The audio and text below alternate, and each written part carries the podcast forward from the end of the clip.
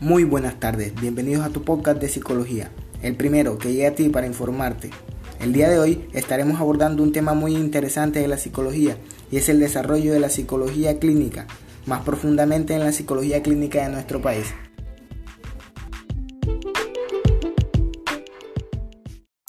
Hoy tendremos como invitadas a las psicólogas Anabel Ternera, Angélica Álvarez, Nerly Parra, Laura Miranda, Caterine Batista y Kelly Caballero, que el día de hoy nos hablarán del desarrollo histórico de la psicología clínica en Colombia.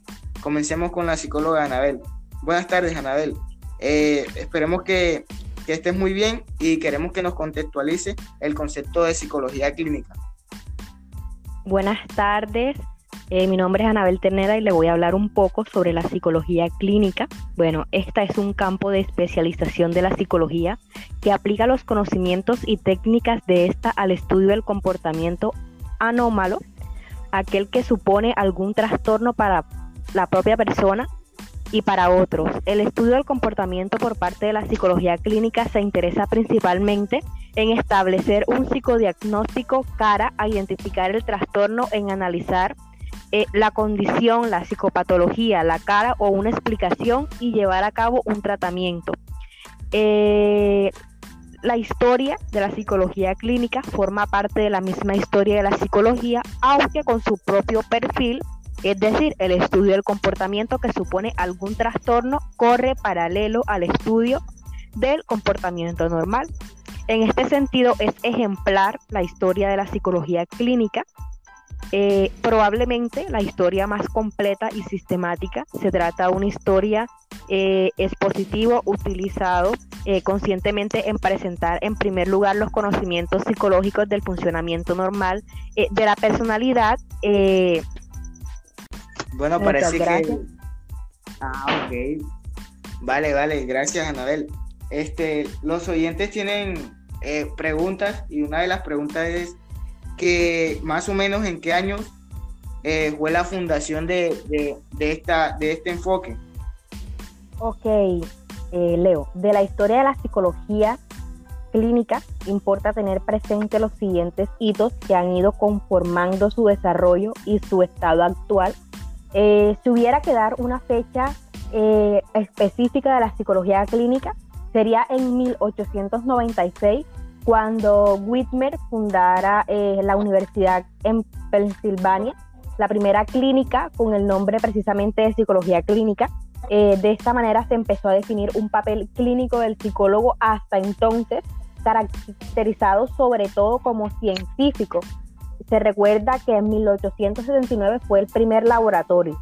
En caso es que el propio Whitmer había hecho su tesis doctoral con Wundt en Alemania, como también había trabajado con Wundt, el padre de la psiquiatría.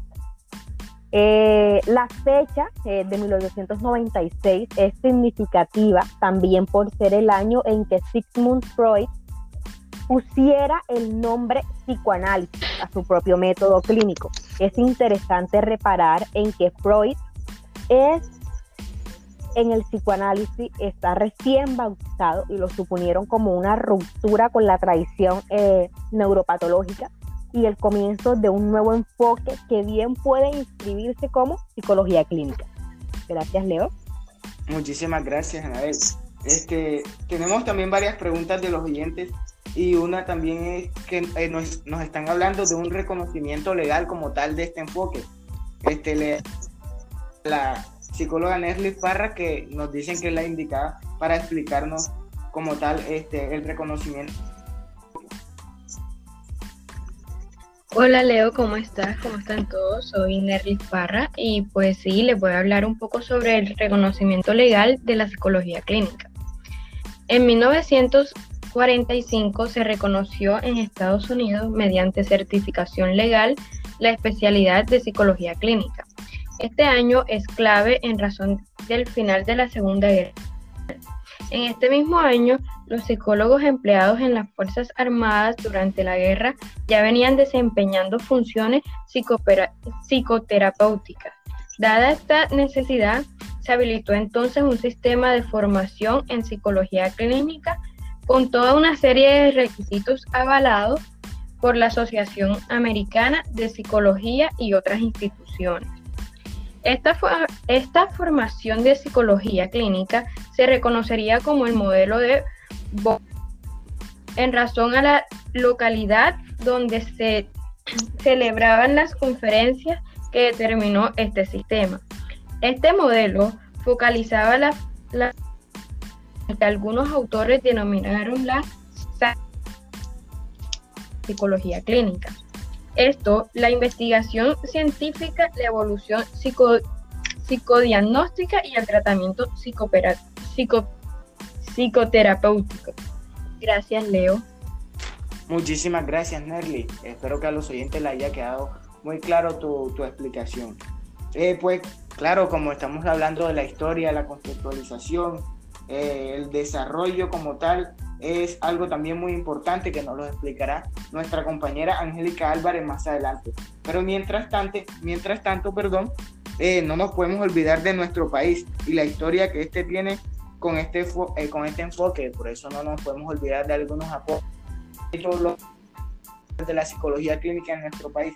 Por eso, compañera Caterina Batista, que por favor nos explique o nos contextualice cómo ha sido la historia de, la psicología clínica en nuestro país y algunos aportes que han dado los primeros precursores. Caterina, ¿estás ahí? Sí, hola, buenas tardes, ¿cómo están? Mi nombre es Caterina Batista y yo les voy a hablar sobre un poco la contextualización de la psicología clínica en Colombia.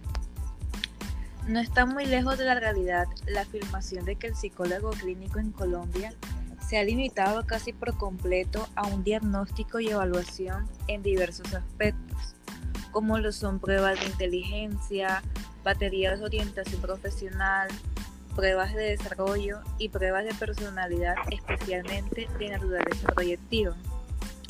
Estas labores las realiza tanto en práctica privada como dentro de instituciones públicas. Entonces viene la pregunta de por qué habrá que darse el lujo de votar por la borda todos esos conocimientos adquiridos sobre percepción, emoción, motivación, aprendizaje y disponernos a dejar enfocarnos solamente en un diagnóstico. En este campo, las teorías son muy abundantes, pero los hechos empíricos son muy escasos. Las investigaciones sobre la naturaleza de la neurosis, el tipo de déficit que está presente en la esquizofrenia, la reactividad autónoma diferencial de la psicopatía, etc., son muy pocas y las que se existen se han llevado a cabo en la última década. Entonces supongamos, haciendo un poco de ciencia ficción, que se descubriera con certeza que el déficit de la esquizofrenia se encuentra a nivel de procesamiento de la información. En este sentido, de que la información se recibe, el esquizofrénico se procesa más lentamente con respecto a la velocidad con la que se va recibiendo nueva información. De esta manera, se produciría un sobrecargo que sería responsable del desorden del lenguaje característico del esquizofrénico. A partir de esta supuesta investigación, sería posible idearse una estrategia terapéutica acomodando, por ejemplo, un aparato electrónico en miniatura semejante a los auxiliares auditivos que utilizan los sordos, que ajustará la información que se recibe con la velocidad de procesamiento y de esa forma no se seguirían presentando las respuestas propias del esquizofrénico. Entonces esta es una invitación a todos los psicólogos que nos escuchan a que dejemos de enfocarnos tanto en el diagnóstico y nos enfocáramos más bien en cómo poder cambiar la conducta humana y mejorarla. Muchas gracias. Muchísimas gracias, Caterina. Excelente. Eh, tengo muchos mensajes también de, los oyentes en chat de, de podcast. Y llegó la hora de la participación de nuestra compañera Kelly Caballero, que nos complementará lo que nos dijo nuestra compañera Caterina. Adelante, Kelly.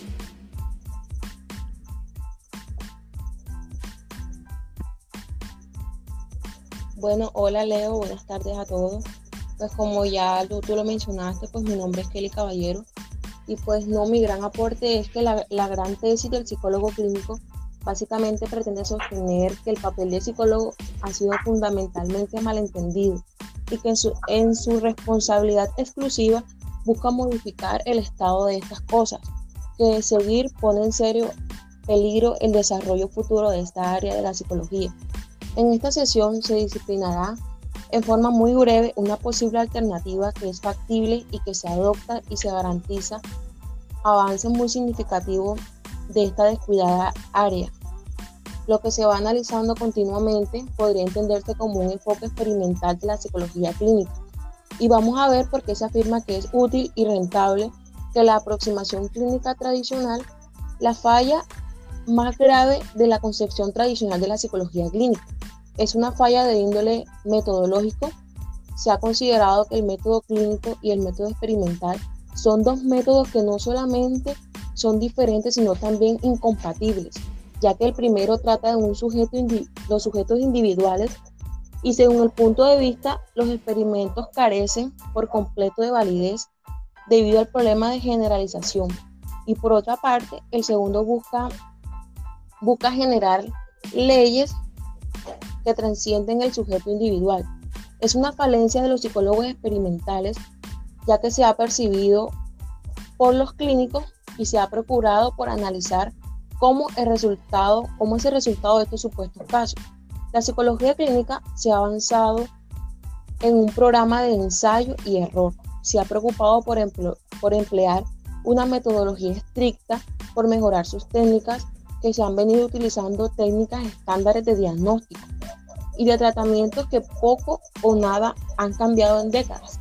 Y, y pues de seguir así, con estas actitudes, pues no va a cambiar en mucho tiempo más. Eh, bueno, este otro, el aspecto importante, que como es el desarrollo de la psicología clínica, nos lo hará la compañera Angélica Álvarez.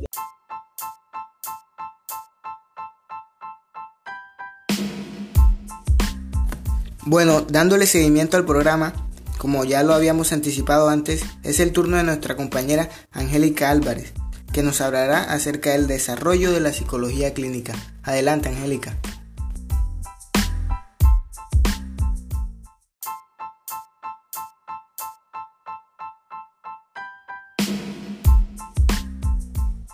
Eh, buenas tardes chicos, les voy a hablar de la psicología clínica eh, más que todo el desarrollo de la psicología clínica en 1940. Más allá de estos hitos fundacionales, se señalaron en algunos, en los primeros años del siglo XX, las innovaciones psicodinámicas debido a las pruebas para las medidas de la inteligencia desarrolladas por Alfred Binet, dando lugar a las célebres escalas de Stanford. Tolstoy, al hablar de la medida de inteligencia en estas mismas líneas de desarrollo de pruebas, eh, cita como tal la MMPI, que significa Minnesota Multifacet Personality Inventory.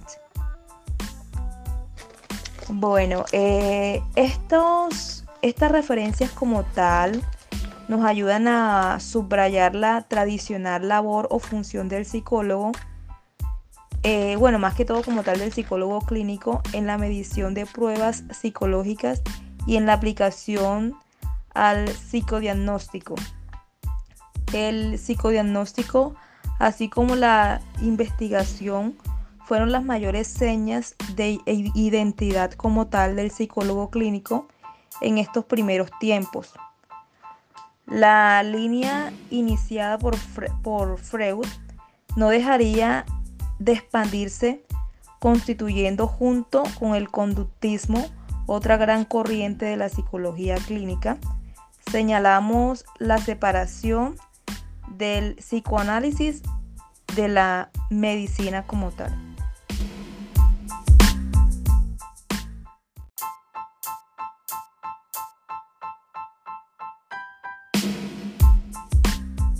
Muchísimas gracias Angélica por tus aportes. Ha quedado muy claro eh, todo el contexto del desarrollo de la psicología clínica y le damos paso a nuestra compañera Laura Miranda que nos explicará la consolidación, la expansión y el reconocimiento social de la psicología clínica. Adelante Laura, todos los micrófonos son tuyos.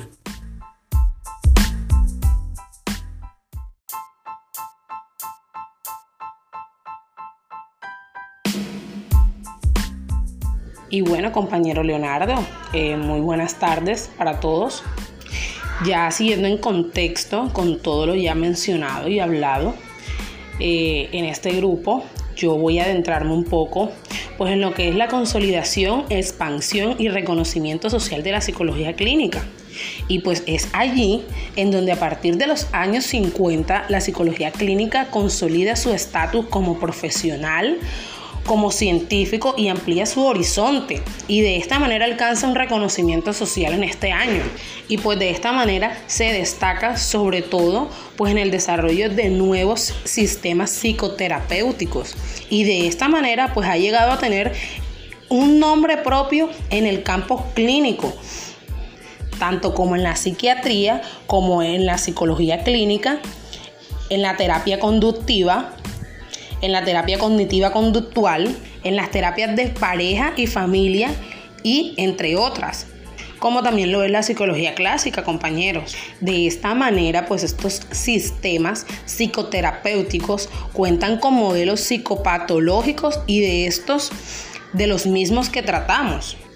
Pues ya visto todo lo mencionado también, uno de los aspectos más importantes en esta época es que todo esto se ha demostrado mediante investigaciones sistemáticas, pues en la eficacia de la terapia psicológica. Y también tenemos que tener en cuenta que esta consolidación y expansión de la terapia psicológica vino dada por dos condiciones muy importantes. Pues por un lado, vino por el desarrollo científico de la psicología, relativo al aprendizaje de la conducta, al desarrollo de la personalidad también, al, funcionamiento cognitivo de la relación interpersonal y obviamente a la influencia social. Todo esto ha permitido a una mejor comprensión de los trastornos psicológicos y de la evaluación de tratamientos coherentes con esta naturaleza psicológica. Yo creo que este, este tema ha quedado muy explícito y voy a compartir eh, mucha más información con los demás compañeros.